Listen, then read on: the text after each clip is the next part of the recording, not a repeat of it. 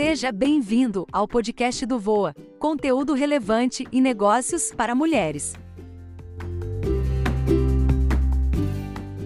Entenda por que a sua postura é tão importante. Postura importa. Beth era uma simples órfã no início da série Gambito da Rainha, exibida no Netflix, e aos poucos, transforma-se numa mulher elegante, uma personalidade que desperta o interesse da mídia. O figurino da série é um show à parte.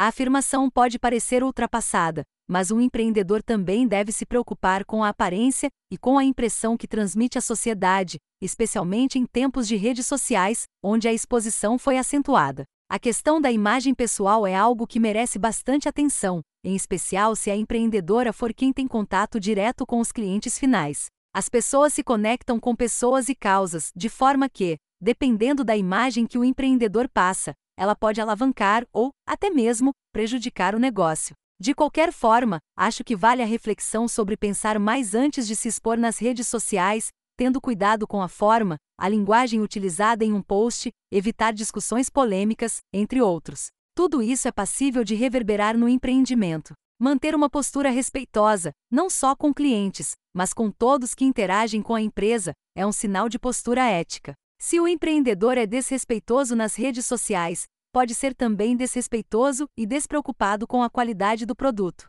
Cada vez mais atuais e futuros clientes estão atentos a isso, buscando das empresas e de seus proprietários e colaboradores uma postura ética, social e ambientalmente responsável, independentemente do tipo de negócio.